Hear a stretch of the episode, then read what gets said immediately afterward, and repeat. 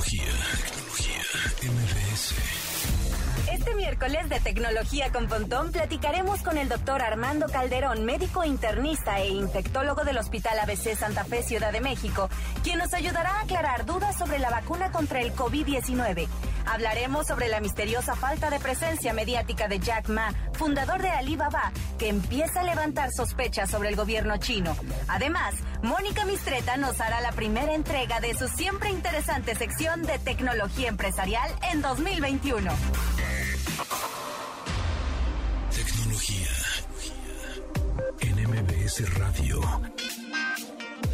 Una hora de lenguaje analógico trascendido a digital. Gadgets, gadgets, tendencias. Tecnología vestible y avances que prueban que vivimos en la era que alguna vez soñamos como futuro. Con José Antonio Pontón. Tecnología en MBS Radio.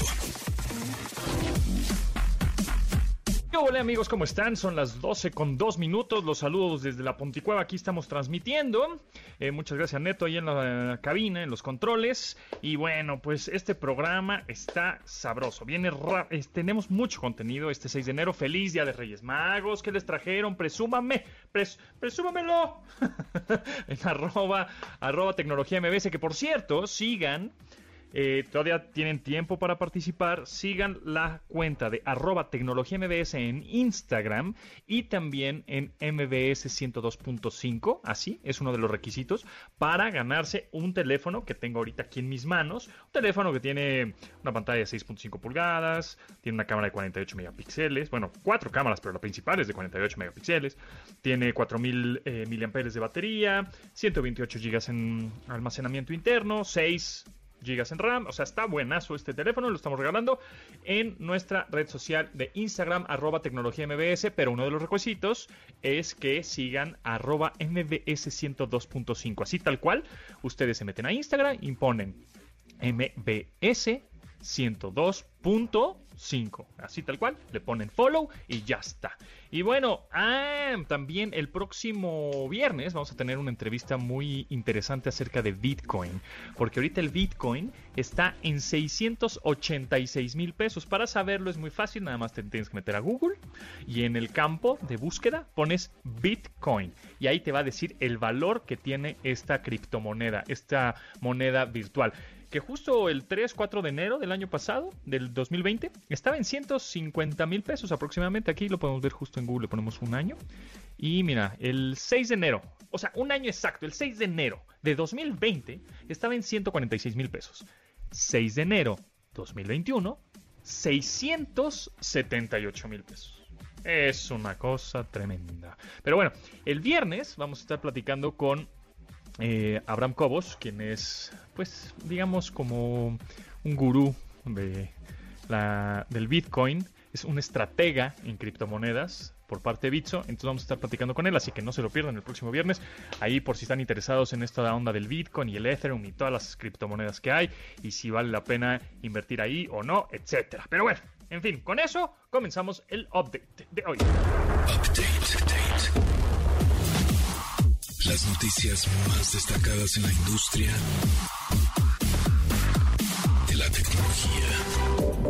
Tras no asistir a la colaboración de un programa de televisión donde sería juez, la ausencia de Jack Ma del ojo público durante los pasados dos meses empezó a levantar sospechas. Esto se da en un entorno de represión regulatoria en China, cuyo gobierno seguía de cerca el creciente desarrollo del empresario. Los reguladores sospechan que Ma y Alibaba no respetan las leyes antimonopolio, por lo que su servicio de préstamos Ant Group debería separarse. Según un portavoz de Alibaba, la ausencia de Jack Ma está relacionada a un cambio de programación del show Africa's Business Heroes, aunque también se negó a responder más preguntas al respecto. Tecnología. Tecnología. Un grupo de trabajadores de Google anunció la intención de crear un sindicato con el objetivo de que todos los empleados y contratistas enfrenten problemas con la disparidad salarial, represalias y la polémica de contratos gubernamentales, además de la poca consideración que hay para empleados contratistas que representan la mayoría de la fuerza laboral, pero no reciben las mismas prestaciones ni garantías. El nombre de este grupo es Alphabet Workers Union y tras manifestar sus intereses de manera pública, ahora comenzarán una serie de campañas para obtener votos de los trabajadores de la compañía y ayuden a su crecimiento. Si este esfuerzo tiene éxito, los miembros planean destinar el 1% de la compensación anual al sindicato, cuyo ingreso estará contemplado para financiar honorarios legales y organizar al personal. OnePlus lanzará su primer wearable en forma de una pulsera inteligente. Esta se llamará OnePlus Band y estará enfocada hacia intereses del fitness y prácticas deportivas. Además tendrá 13 modos de ejercicio. Esta también contará con un sistema de monitoreo de frecuencia cardíaca, saturación de sangre y control de sueño. Sus características físicas destacan en una pantalla táctil de 1.1 pulgadas, una batería de hasta 14 días de duración y resistencia al agua. La introducción de la pulsera se dará el próximo 11 de enero aunque solo será en India como país inicial. Y aún no sabemos cuándo será su presentación en otros países, pero seguramente pronto. Acuerdo a un proveedor chino, Apple ya prueba con dos prototipos de teléfono con pantalla plegable. Según información de los asiáticos Economic Daily News, este dispositivo contará con una bisagra casi imperceptible, la cual ayudará a que el teléfono se pueda convertir en una tableta. Los rumores también señalan que Apple considera otra opción de móvil flexible al estilo Razer de Motorola, cuyo despliegue se da hacia arriba. Aún no se sabe mucho de estos equipos, pero no será hasta fines del 2022 o inicios de 2023 cuando podremos conocer estas opciones que trabaja la firma de Cupertino, o sea, Apple. Tecnología.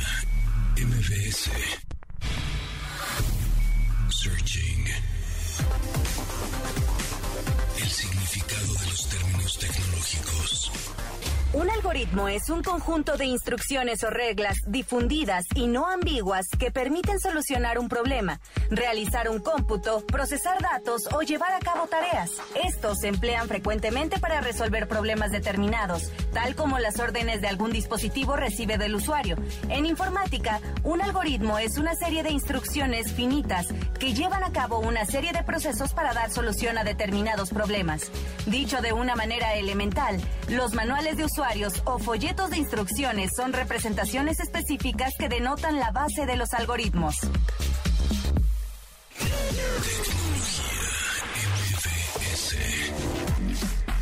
Tenemos regalos amigos, tenemos accesos para el streaming de A Oscuras Me da risa por Cinépolis Click el 9 de enero a las 8.30 de la noche. Así que regálamelo. Solo tienes que marcar al 55 5166 1025 y decirle a Itzel, regálamelo.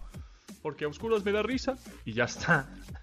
ok, tenemos accesos. Así que pídanlo al teléfono, ya se lo saben, guárdenlo en su memoria 55 51 66 1025 para Oscuras Me Da Risa, Cinepolis Click, al 9 de enero a las 8.30.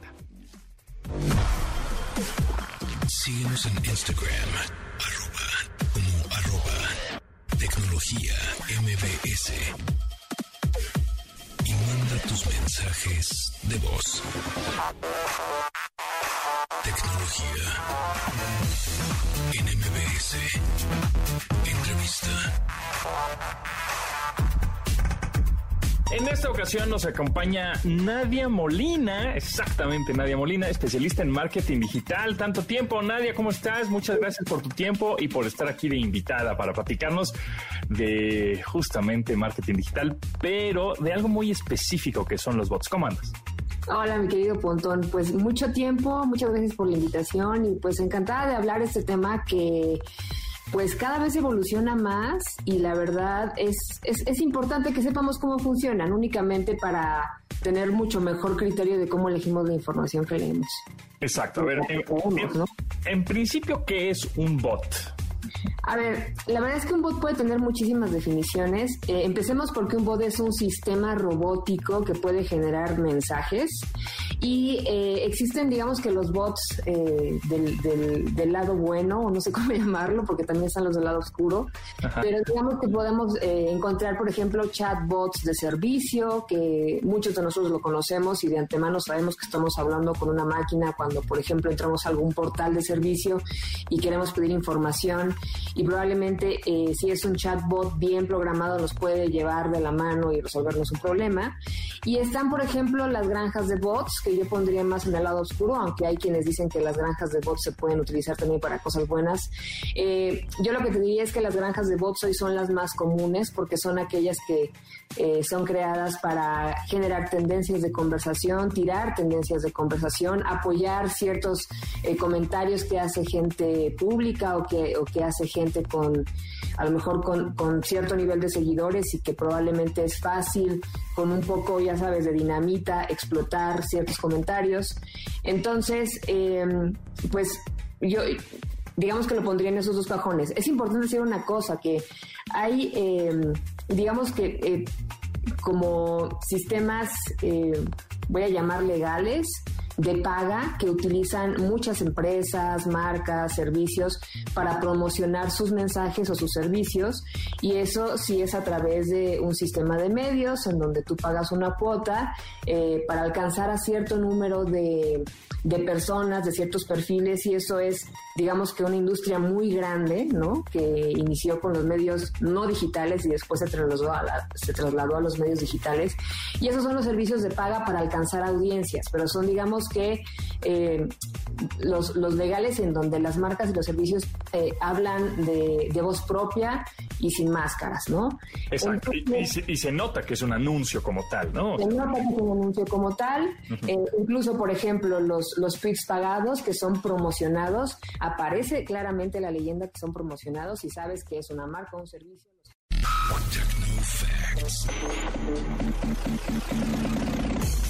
Datos que debes tener almacenados en tu sistema.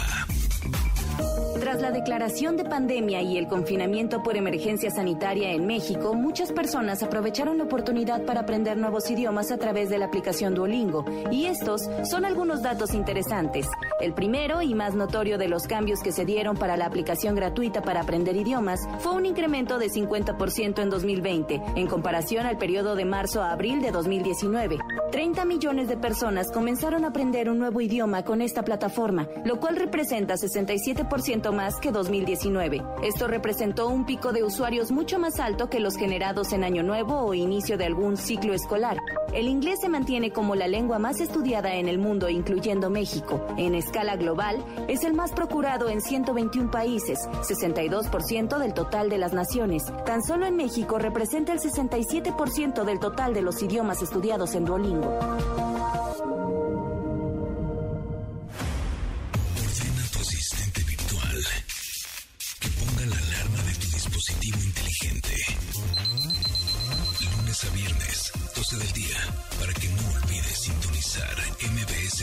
102.5 FM y así actualizar tu vida digital. Tecnología en MBS. Entrevista. Amigos, pues en esta ocasión me encuentro con el doctor Armando Calderón, médico internista e infectólogo del Hospital ABC de Santa Fe aquí en la Ciudad de México, porque a los geeks, a los que nos gusta la tecnología, pues también nos interesa la salud, ¿verdad? O sea, también comemos, también vamos al cine, bueno, ahorita no vamos al cine, pero también este, vemos películas, vemos series y pues nos interesa todo lo que está relacionado también. Ayer justamente estábamos hablando con Patti Benítez del biohacking y, de nuestra salud y de cómo se están haciendo las vacunas. Y es, es por eso que está Armando Calderón con nosotros. ¿Cómo estás, Armando? Hola, José Antonio. Bien, ¿y tú? Buenas noches. Gracias por la invitación. Aquí un poquito apurado, pero dándonos tiempo para compartir mucho o poco de lo que sabemos, que saben bien de, de la población en general. Buenísimo, pues platícanos, a ver, tenemos la, duda de, de, las vacunas ahora del, del, COVID, de este coronavirus. que la primera duda es, no, pues cómo, lo hicieron muy rápido, ¿no? Este, la vacuna, yo no confiaría en una vacuna que la, hayan desarrollado tan rápido, que es la, como que la, pregunta general, ¿no? Luego otro es, hay cuatro empresas farmacéuticas que están haciendo y desarrollando vacunas diferentes. ¿Cuál es la diferencia entre cada una? si nos puedes explicar acerca de eso, sería sensacional. Perfecto, pues lo vamos a, a en palabras sencillas. Digo que la desinformación ha sido mucha, ¿no? Desde que surgió esta enfermedad, a tal punto que en un inicio una cantidad bastante pues, considerable de la población no creía en esta enfermedad, ¿no? Dijeron que era un virus creado, que en muchos lugares creían que se trataba de a lo mejor alguna otra enfermedad, pero que no, no existía esta como tal. Pero bueno, yo creo que principalmente hay que sentar las bases de qué es una vacuna. Las vacunas, desde que se empezaron a desarrollar las primeras en el siglo pasado, van dirigidas justamente a eso, a controlar los brotes de, de esas enfermedades, que son enfermedades que si siguieran un curso normal, se llama evolución natural de la enfermedad, pues causarían una una considerable un considerable porcentaje de muertes a nivel mundial. Tanto, por ejemplo, lo vimos en la gripe española en, el siglo pasado, que causó hasta 20 millones de muertes en, en el mundo, ¿no? Y que en ese momento pues eran pocas las herramientas tecnológicas que teníamos para desarrollar una vacuna. Y como tú lo dices, efectivamente las vacunas llevan tiempo. Desarrollar una vacuna, como por ejemplo, vamos a poner un ejemplo muy bien conocido, ¿no? El virus del VIH, un virus que surgió en 1981 los primeros casos y que a través del tiempo hemos aprendido que ese virus inclusive ya eh, existía tiempo atrás, pero no se había detectado como una enfermedad, ¿no? Ese virus lleva más de 20 años en el que se ha intentado crear una vacuna para controlar esta pandemia, porque también es una pandemia, de hecho es de las pandemias más grandes que hay desde años atrás, pues conlleva todo un esfuerzo, lleva, conlleva tiempo, conlleva analizar ciertas características de los virus para poder desarrollar una vacuna. Y es así como se van creando las vacunas, ¿no? Que por ejemplo, a grandes rasgos en inmunología, que es la, la parte de la medicina que estudia este, este apartado de vacunas, este apartado de medicamentos que van a controlar el sistema inmunológico y claramente las enfermedades infecciosas, que es en, las áreas donde nosotros estamos. Una vacuna se puede preparar de varias formas. Existen vacunas con virus vivos. Esos virus vivos son virus vivos atenuados. ¿Qué quiere decir eso? Que si tú lo introduces a un cuerpo, no va a causar la enfermedad. Lo único que va a hacer es estimular a ciertas células del sistema inmunológico a producir defensas. Esa es una. Los otros son virus muertos, que más o menos cumplen las mismas características, pero que podrían tal vez estimular un poco menos el sistema inmunológico. Y las otro apartado que también ya lleva bastantes años son los toxoides, que por ejemplo el, el ejemplo más común es el toxoide tetánico. ¿No? que es la vacuna del tétano, que son partículas que producen ciertas bacterias que son las que causan las manifestaciones clínicas de la enfermedad que se busca en ese momento contrarrestar.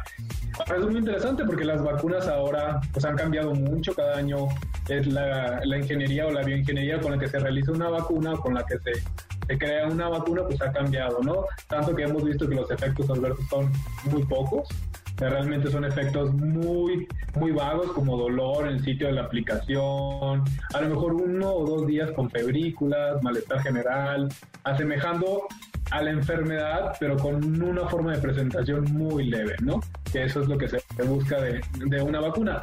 Estas vacunas que salieron particularmente contra COVID son vacunas que han venido a marcar la pauta en la medicina porque son vacunas que ya comentábamos a grandes rasgos este, los más comunes de, de, o los tipos más comunes de vacunas que hay, esas vacunas se conocen como vacunas de ARN mensajero, que fue lo que vimos en el boom de meses atrás, que decían, es que sabes qué, si yo pongo esa vacuna me van a introducir material genético, vimos hasta muchísima desinformación que exactamente, o la gente que decía me van a introducir un chip, no, pero lo que no se le explica a la gente es que el ARN mensajero todo el mundo lo tenemos. Es una partícula en el cuerpo que lo que va dirigida a hacer es, dependiendo de, de lo que se busque, en ese caso formar, por ejemplo, proteínas para músculo, proteínas que formen parte del pulmón, que forman parte de cualquier órgano, lo que está dirigido a hacer ese ARN mensajero es derivado del DNA, convertir ciertas proteínas. Apunta aminoácidos, los ensambla para generar una proteína en particular que va a tener una función específica dependiendo la célula que la esté formando. En este caso, todos los virus necesita, un virus no puede vivir por sí solo, necesita infectar una célula para poder sobrevivir. Como por ejemplo, vamos a poner un ejemplo, ¿no? El virus de, de SARS-CoV-2 necesita las células del pulmón, una enzima que se llama enzima convertidora de angiotensina para causar daño. O por ejemplo, los, los virus herpes, ¿no? que todo el mundo conocemos, el virus necesita llegar a una mucosa, ya sea una mucosa genital, una mucosa oral, para poder sobrevivir y causar la infección. Entonces lo que hace es estas vacunas, tanto en Moderna, la vacuna rusa, la vacuna de Pfizer. Hay como 10 vacunas, ¿eh? unas en, ciertas fases, otras ya primeros ensayos clínicos. Lo que va dirigido a hacer es interrumpir esa producción de proteínas por parte del virus. Hay particularmente una proteína del coronavirus que le da ese de corona, se llama proteína spike, que lo que hace esa proteína es la que es encargada de llegar al pulmón y ensamblarse las células que contienen esa sustancia que se llama enzima convertidora de angiotensina. Entonces, lo que estamos haciendo estas vacunas es bloquear que se forme esa proteína que es esencial para la replicación del virus y causar la enfermedad. Por eso, todas estas vacunas se llaman vacunas mRNA justamente porque van dirigidos a detener esa parte del ARN mensajero que es la que está involucrada en formar proteínas en cualquier ser vivo. Entonces digamos que es una vacuna que te inyecta información al DNA para que el mismo DNA sepa que lo está atacando y se defienda, ¿algo así? No, o sea, en palabras sencillas es lo que hace es interrumpir la producción de proteínas sin tocar tu DNA. Tu DNA no es tocado. O sea, interrumpe ese paso que el virus necesita para formar sus proteínas a partir de DNA de la, célula que va a infectar. Sea, sin tocar el DNA del ser humano, él se va a una parte esencial que es la formación de proteínas. Y para que se forme una proteína necesita RNA, entonces, lo que hace esta vacuna es detener que se formen esas proteínas que son esenciales para el virus, pero en un apartado sin modificar el material genético del ser vivo donde se está inyectando el compuesto. Perfecto. No te me vayas, Armando Calderón, eh, médico internista e infectólogo del Hospital ABC.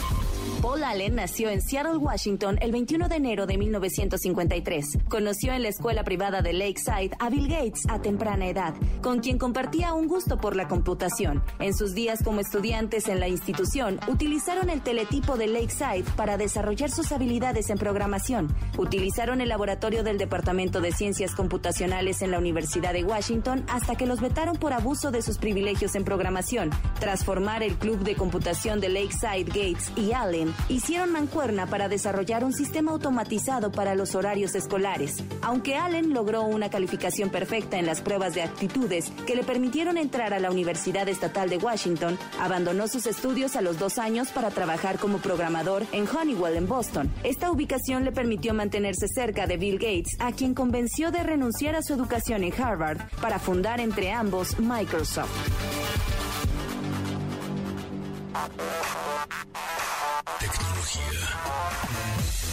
En MBS. Entrevista. Regresamos con Armando Calderón, médico internista e infectólogo del Hospital ABC de Santa Fe, aquí en la Ciudad de México, y nos estamos, estamos platicando acerca de las vacunas, cómo es que funcionan, las vacunas que, obviamente ahora del, del COVID, del, coronavirus, este, de esta cepa, de esta evolución, pero eh, sí me gustaría que ahora nos platicaras el, el por qué la gente desconfía de estas vacunas, de por, ah, es que se hicieron muy rápido, ¿no? Este, yo no me la voy a poner, es que la primera generación siempre sale mala, ¿no? O sea, todas estas como, como dudas y, pues prácticamente ideas que se meten la, la, gente en la cabeza y que de pronto la, tuitean y la facebookean y todo el mundo se la cree. Pues fíjate qué interesante porque vamos a un ejemplo pues, que vivimos hace 11 años, al 2009, que fuimos el epicentro de la pandemia de influenza H1N1 que si bien si hiciéramos una comparación real en cuanto a, mortalidad, eh, en este país coronavirus o SARS-CoV-2 tiene una mortalidad alrededor del 12% comparada contra un 70% que vimos en ese entonces. ¿Por qué? Porque el virus suele ser más agresivo, porque las características de la enfermedad conllevan a que un paciente evolucione hacia el deterioro de varios órganos y a la muerte inclusive en menos de 24 horas. Entonces, imagínate, particularmente cuando se trató de controlar esa pandemia, pues igual sacaron, no sé si recuerdes, la vacuna salió también en menos de un año. También salió, se desarrolló en ese entonces el antiviral que utilizamos hoy en día, que es el Tamivir. Inclusive han salido otros antivirales de nuevas generaciones que van dirigidos hacia una enzima que tiene la replicación viral. Entonces, si ponemos ese ejemplo, ahí sí teníamos como un target a donde teníamos o se tenía que desarrollar tanto una vacuna como un medicamento.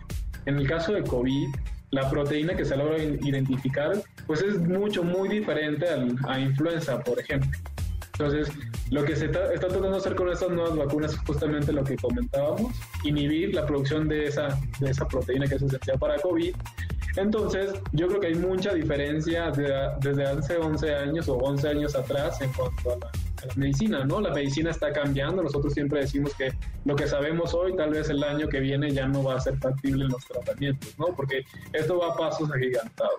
Entonces, con estos cambios que hemos visto, con estas nuevas formas de, de, de, investigación, de hacer medicina, nos ha permitido hacer un impacto muy positivo en muchas enfermedades, siendo esta, este, pues no la excepción, ¿no? Donde ya llevamos alrededor de más de 20 millones de infectados, con una mortalidad no tan elevada en comparación con otras enfermedades, pero sí, pues el gremio médico, el gremio científico se dirigió a controlar esta enfermedad que si siguiera un curso normal, como ya lo hemos visto hoy en día en la ciudad, que regresamos a semáforo rojo, que el número de contagios va en aumento, que mucha gente está muriendo en casa y ni siquiera tiene un diagnóstico, pues se está concentrando en detener esta pandemia, ¿no? Que si es, es cierto, la tasa de efectos adversos en las primeras este, producción o en la primera generación de producción de una vacuna son pues muchísimo más frecuentes porque no se tiene un comportamiento y no se tiene una vigilancia de los individuos como por mayor, mayor tiempo como debería hacer una vacuna o cualquier medicamento que se desarrolla, ¿no? Entonces, pero la gran diferencia que yo, yo sí me, me gustaría comentar es justamente esto. La vacuna de la influenza son virus vivos atenuados a comparación de una vacuna que no utiliza ninguna característica de un virus como tal. O sea, no estás introduciendo un virus al cuerpo de alguien. Estás introduciendo material genético que va a inhibir o que va a impedir que se forme una proteína que es esencial para una enfermedad. Entonces, ni va a cambiar el material genético de nadie, ni va a venir a causar mutaciones, nada, simplemente, o ponemos el ejemplo, ¿no? Antes, como, no sé, tú conocerás o tendrás al, algún familiar que tenga diabetes, ¿no? En el 2009 utilizamos ciertos medicamentos, ¿no? Glibenclamida, esos medicamentos hoy ya no se utilizan. Han salido muchísimos medicamentos que pues, han venido a cambiar el curso de la enfermedad y que obviamente año con año salen más. Entonces, ahora la forma en la que se produce una vacuna es mucho, muy diferente a cómo la, la producían, a cómo se, se hacía el seguimiento para la producción eh, el ejemplo que ponemos de hace 11, hace 11 años. Entonces, el hecho de que haya salido rápido, más bien es una pauta para ponernos contentos y decir, ¿sabes qué? Tenemos la capacidad médica y científica para poder controlar una pandemia de esta magnitud y no esperarnos a que muera muchísima más gente y decir, oye, ¿por qué no se sacó más rápido? ¿Por qué no se hizo esfuerzo en que, que esto se pudiera controlar de forma más eficaz? Entonces, para nosotros, yo ya me vacuné, me tocó vacunarme hace tres días. Te puedo decir que a tres días de haberme vacunado no tengo ningún síntoma, o sea, ni siquiera fiebre, ni siquiera dolor, o sea, absolutamente nada. Entonces, yo creo que esto es un parte de agua para, para evitar a, invitar a, la, tu público, a la audiencia, a que hagamos diferencia. La única forma de controlar esto es justamente lo que ya sabemos, higiene de manos, uso de cubrebocas, pero ahora tenemos una herramienta más, que es una vacuna que es segura, que es eficaz y que los ensayos clínicos que tenemos por lo menos a tres meses nos dice que la tasa de protección es arriba del 95%. Armando Calderón, médico internista e infectólogo del Hospital ABC. Última pregunta. Eh, ¿Es recomendable vacunar a niños? Los estudios ahorita no están hechos para niños, pero sumamente importante. Por ejemplo, al inicio de la pandemia, entre marzo y, digamos noviembre del año pasado veíamos que era rarísimo que tuvieras en, reportes de noticias, en, la gente que te rodea, que dijeras, ay, un niño está intubado, un niño le dio neumonía. La verdad son, eran casos muy raros donde se atribuía que estas complicaciones van muy de la mano con niños como por ejemplo que tengan cáncer, algún tipo de leucemia, algún tipo de linfoma, que tengan algún defecto de su sistema inmunológico al nacimiento. Esos son los niños que veíamos que se complicaban. Y uno que otro niño que no cumplía estas características que los veíamos que llegaban graves. Pero por ejemplo ahora lo que empezaron a observar en, en Sudáfrica, los que empezaron a ver en, en Londres, donde está esta nueva cepa, hay una entidad que se llama MIX, que es como muy parecido a lo que nosotros vemos en adultos que se llama síndrome de tormenta por citocinas. Ellos es más o menos lo mismo, pero con otro epónimo en niños, que lo que ven es que hay mucha inflamación en el cuerpo y los pacientes llegan con falla respiratoria, con falla hepática, con falla renal, con deterioro del sistema nervioso central. Entonces, eso está atribuido a esta nueva cepa y que hemos visto que afecta en una mayor proporción a niños, pero sin crear tampoco pánico porque no es algo tan habitual. Entonces, si tú te fijas, entre más joven eres, tienes menos probabilidad de complicarte por tu enfermedad aunque los niños van a transmitirlo, porque eso es real, los niños son los que más transmiten el virus, este y otros virus son los menos afectados. Los estudios clínicos no están hechos para niños. Ahorita no estamos recomendando que se vacunen niños hasta que tengamos más datos de que pues, realmente es seguro y que no vamos a ver ninguna complicación. Y, ya podríamos estar aquí hablando con un chorro de dudas, pero es de, verdad que esta es la última porque además el tiempo se nos, se, nos acaba. Pero em, la, la, otro de los pretextos que luego pone la gente es, no, pues a mí ya me dio, ya no contagio o ya no me vuelve a dar. Eso es verdad, tenemos meses de ser inmunes o no. Pues mira, aquí lo interesante es remontarnos hace tres meses donde empezaron a, escribir en, New York Times, en revistas científicas de estas tres personas, ¿no? Yo utilizo porque hay de, de, de, este de este chico de, Asia, de Hong Kong, que viajó a Europa, de, norteamericano también que viajó de, una costa a otra en Estados Unidos y de, del europeo también que viajó a, a una región del norte de África, que lo que habíamos visto es como hay una expansión de esta enfermedad, obviamente la que está aquí en México no va a ser la misma que está en Canadá. Entonces, Afortunadamente, lo que se documentaron, porque hay estudios que se llaman estudios filogenéticos, que lo que ven es así parte por parte del virus, como cachito por cachito, para ver si es la misma cepa. Entonces, como se debe hacer un estudio para saber si un paciente se infectó de una cepa distinta. Ellos tuvieron oportunidad de hacerlo, eran cepas distintas, pero afortunadamente, cuando un paciente tiene una infección por un virus de la misma familia, entiendas, porque sean diferentes cepas, pero sea la misma familia, en este caso, como por ejemplo, si le pusiéramos números, ¿no? 1, 2, 3 y 4, sin defecto del virus 1, vas a tener protección contra el 2, el 3 y el 4. O sea, quiere decir que si te da la enfermedad, te puede dar de una forma más leve, porque los anticuerpos te pueden servir hasta cierto punto contra los demás y Por eso esos pacientes se vio que tuvieron nada más un cuadro muy leve, tal vez fiebre un día, un cuadro como de catarro, un cuadro como muy gripal. Entonces, sí hemos visto esas reinfecciones. Yo, mis pacientes, yo he tenido oportunidad hasta ahorita, gracias a Dios, de dar de alta casi 900 pacientes de aquí del ABC. Y eh, yo a todos mis pacientes que los veo al mes de control, a todos les he recomendado que cuando salga la vacuna se la pongan. Porque muchos de ellos, de hecho la Universidad de Carolina del Norte sacó un estudio hace como tres meses donde se vio que alrededor del 1% de la población mundial no va a ser anticuerpos tienen unas células que se llaman células robustas, así se llama la traducción al español, que son células que se comportan como si fueran anticuerpos, pero no sabemos cuánto vayan a durar circulando. Esa gente no produce inmunidad y estas células tienen esa función como si fueran anticuerpos neutralizantes para hacer que el paciente salga de la, de la infección. Entonces yo por eso a todo el mundo le recomiendo, porque imagínate, no vamos a hacerle a donde estamos lamentablemente, y es triste decirlo, el 50% de nuestra población es población imaginada, es población de bajos recursos, pues no les puedes pedir tú a todos ellos que se hagan una serología, que a lo mejor esas pobres personas que te gusta ganan 100, 200 pesos al día, viven tres o cuatro en un, en un núcleo familiar y una prueba de COVID te cuesta 750 pesos. Entonces yo por eso prefiero en ese escenario en particular, donde no tenemos estudios epidemiológicos, donde no sabemos qué porcentaje real de la población va a formar anticuerpos, preferimos mejor vacunarlos con una vacuna que el gobierno la va a ofrecer gratis y que va a llegar en un momento en el que tiene que ser para toda la población. Buenísimo, pues mil gracias por tu tiempo, Armando Calderón, médico internista e infectólogo del Hospital ABC de Santa Fe, Ciudad de México. De verdad, estuvimos platicando eh, con él acerca de las vacunas, eh, muy interesante. Si se perdieron algo de la entrevista, pues ya saben que pueden descargar el podcast en cualquiera de las plataformas. Muchas gracias, Armando, que estés muy bien y gracias por tu tiempo, éxito. Y qué bueno que ya estás vacunado. Cuídate, José Antonio, que estés muy bien.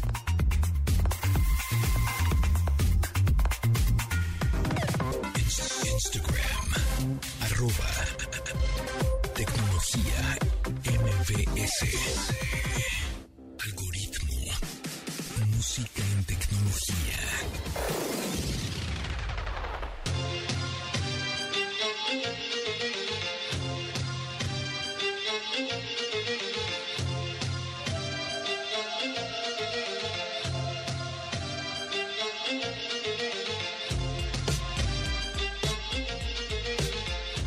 En 2005, The Chemical Brothers lanzó su quinto material de estudio llamado Push the Button, álbum en el que aparece la canción Galvanize. Esta presenta la colaboración vocal del músico de hip hop Q-Tip, además de incluir un sampleo del cantante pop marroquí Nayat Atabou, sobre la participación del integrante de A Tribe Called Quest, así de este señor Nayat, eh, Atabou, Tom Roland, uno de los Chemical Brothers, comenta que la participación de Q-Tip estaba pensada como una colaboración en línea. Conforme avanzaron las realizaciones, eh, concluyeron que solo se podría hacer la participación si estaba en el mismo cuarto. La única condición era que Q-Tip, este hip hopero, solo cantaría a través de un micrófono dorado, que incluso cargaba su guardaespaldas. Según el integrante de Chemical Brothers, esto ayudó a que le diera una calidad extra a la canción. The Chemical Brothers con Galvanize.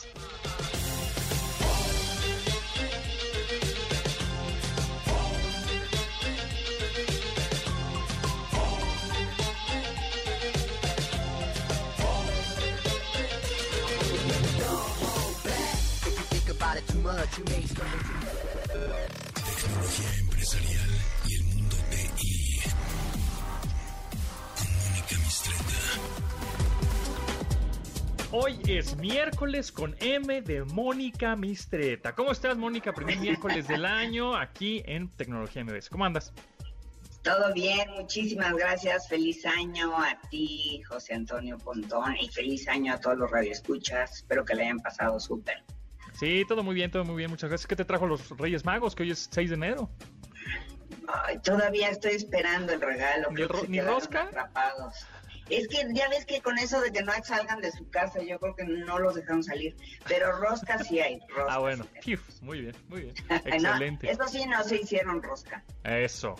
Y salió el, el niño Dios porque puse que, este, en Twitter hace poco. Ah, mira, me salió el mono. Uy, no. ¿Cómo que el mono? Si grosero. es el niño Dios. Y yo, oh my god, bueno, está bien, pero pues, hasta ya Baby Yoda meten en la, en la rosca, ya cualquier monito. Así es, bueno. ya es, es, es una verdadera, verdadero escándalo eso. La concha no, rosca. bueno. todavía, todavía no lo, no, no, hace, no hacemos el ritual, así que ya te diré si me tocó. no Ah, bien, bien, me parece bien. Excelente. Bien. Bueno, pues ahora vamos a platicar de las tendencias de los CIOs, o bueno, los directores de sistemas, los tomadores de decisiones en sistemas para las organizaciones en este 2021. ¿Cómo está el asunto? Pues mira, hay cinco tendencias clave que todo CIO debe seguir o debe monitorear en este 2021. Ajá. Esta investigación que hicimos en IT Masters Mag se basa en buena medida en las conversaciones que tuvimos durante el año pasado con un centenar de directores de sistemas en mesas redondas virtuales y también en las predicciones de algunas analistas eh, importantes como Gartner y Forrester. Eh, entonces no me las estoy sacando de la manga para que les quede claro. Eh, hicimos una buena recopilación y estas son las cinco, entonces comenzamos. Eh, Número 5. Espérate, voy a buscar, un, cinco. voy a buscar un, un audio bonito. Ajá. Para hacer eso. Venga, número 5. Ok, el trabajo híbrido, como ya podrían imaginarse, Ajá. bueno, pues muchas empresas se vieron obligadas a mandar a su gente a trabajar a casa y se estima que para este año por lo menos 21% de los trabajadores en Estados Unidos va a trabajar desde el hogar, de un 7% que había a principios del año pasado, ¿ok? Ok. En México, más o menos, eh, pensamos que esa será la tendencia.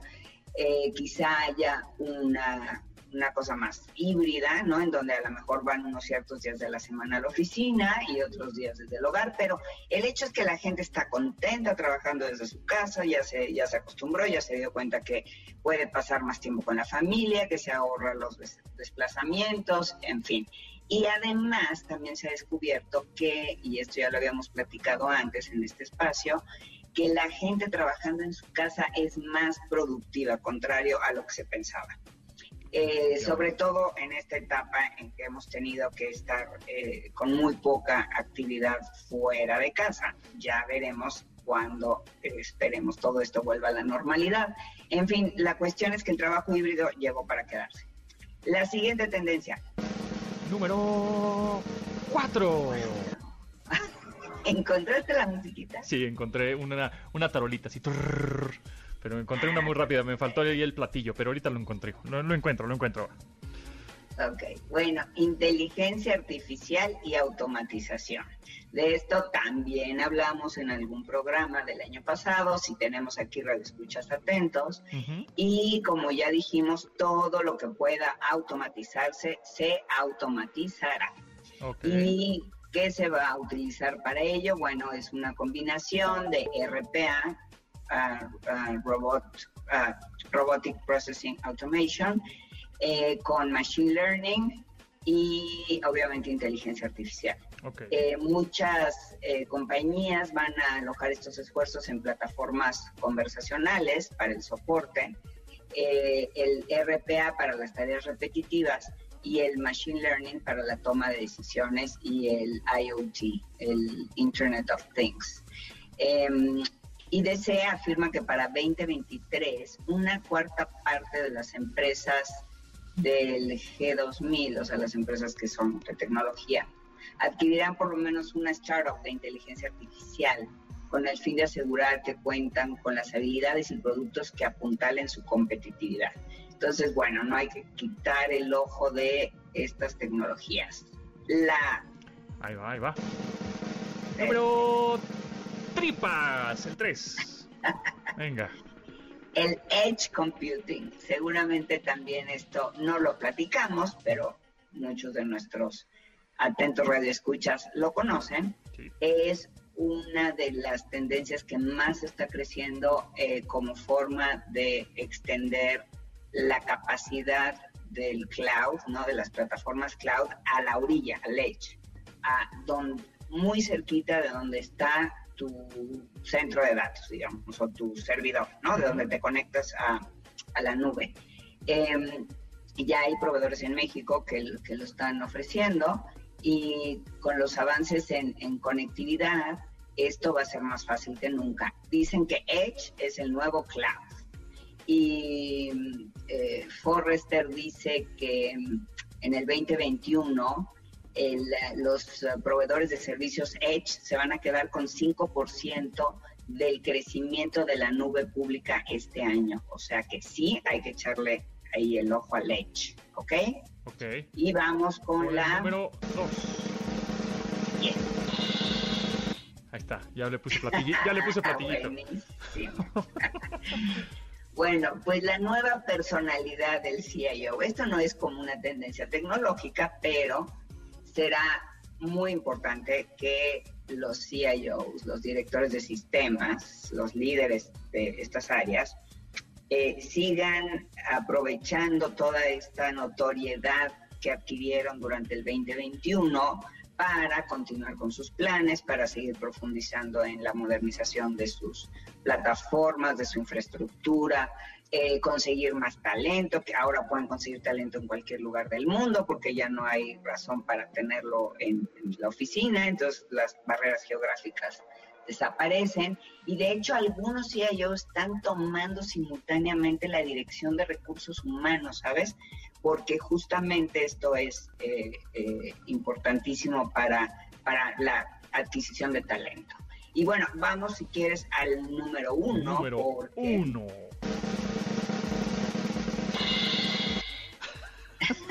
número uno Porque de las tendencias el tiempo, yo de sé. CIOs o directores de sistemas de 2021. ¿Qué es lo que tienen que hacer? Este es el número uno. Esto es lo más Uno. importante de lo que deben de hacer estos CIOs, que es eh, Chief Information Officer. Information Officer. yes. Exactamente. Pero también puede ser Innovation O Officer. Innovation. Eh, sí, ya, ahora adquieren otras connotaciones, pero bueno.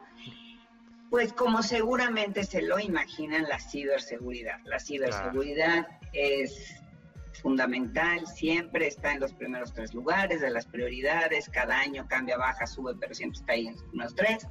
Y este año no puede ser de otra manera porque el perímetro de seguridad tradicional pues ya se borró, ahora con la gente en su casa, eh, pues es mucho más difícil el control eh, y esto significa que los CIO y los CISOs, que son los Chief Information Security Officer, eh, pues se sienten desprotegidos.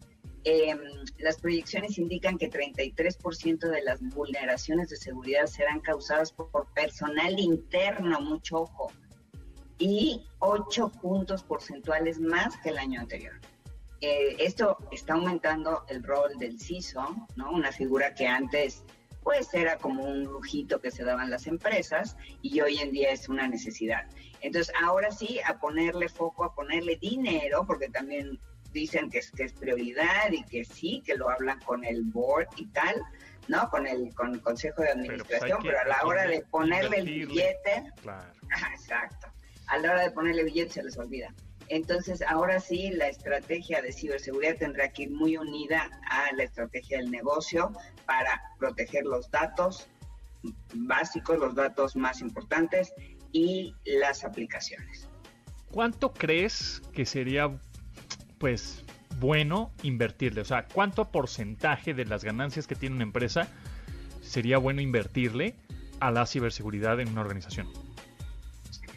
Mira, de las ventas, no sé si de las ganancias, de las ventas anuales de las empresas se calcula que las, eh, las compañías más vanguardistas invierten entre el 5 y el 10%, ¿no? Esas así las que invierten muchísimo.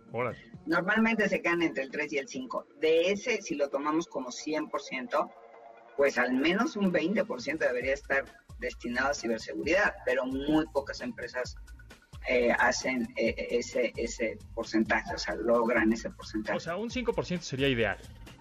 el 5% del total de las ventas, o sea, Ajá. del- Sí, sí. ajá. y sobre eso, si lo tomas como 100 Ujú. para tecnología, pues cuando menos un 20, 15, 20% para ciberseguridad. Muy bien. Ahí ¿No? está. Muchas gracias, Mónica. Hoy miércoles de con M de Mónica Mistreta. ¿Dónde te pueden seguir? En Monicami en Twitter, Mónica Mistreta en Instagram y entren a YouTube y vean nuestro videoblog IT Masters News, que es divertidísimo. En cinco minutos se enteran de todo y está súper padre. Ahí está, Tecnología Empresarial en IT Masters News en YouTube. Muchas gracias, Mónica. Nos escuchamos próximo miércoles. Y bueno, pues síganla. Y nosotros nos escuchamos mañana a las 12 del día, una hora de tecnología. Gracias a Rodrigo, a Neto, a Itzel, a Marcos en la producción de este programa. Mi nombre es José Antonio Pontón. Pásenla muy bien. Adiós. De admirar sus avances, ahora somos relatores de cómo rebasa los alcances de nuestra imaginación. Tecnología. En MBS Radio.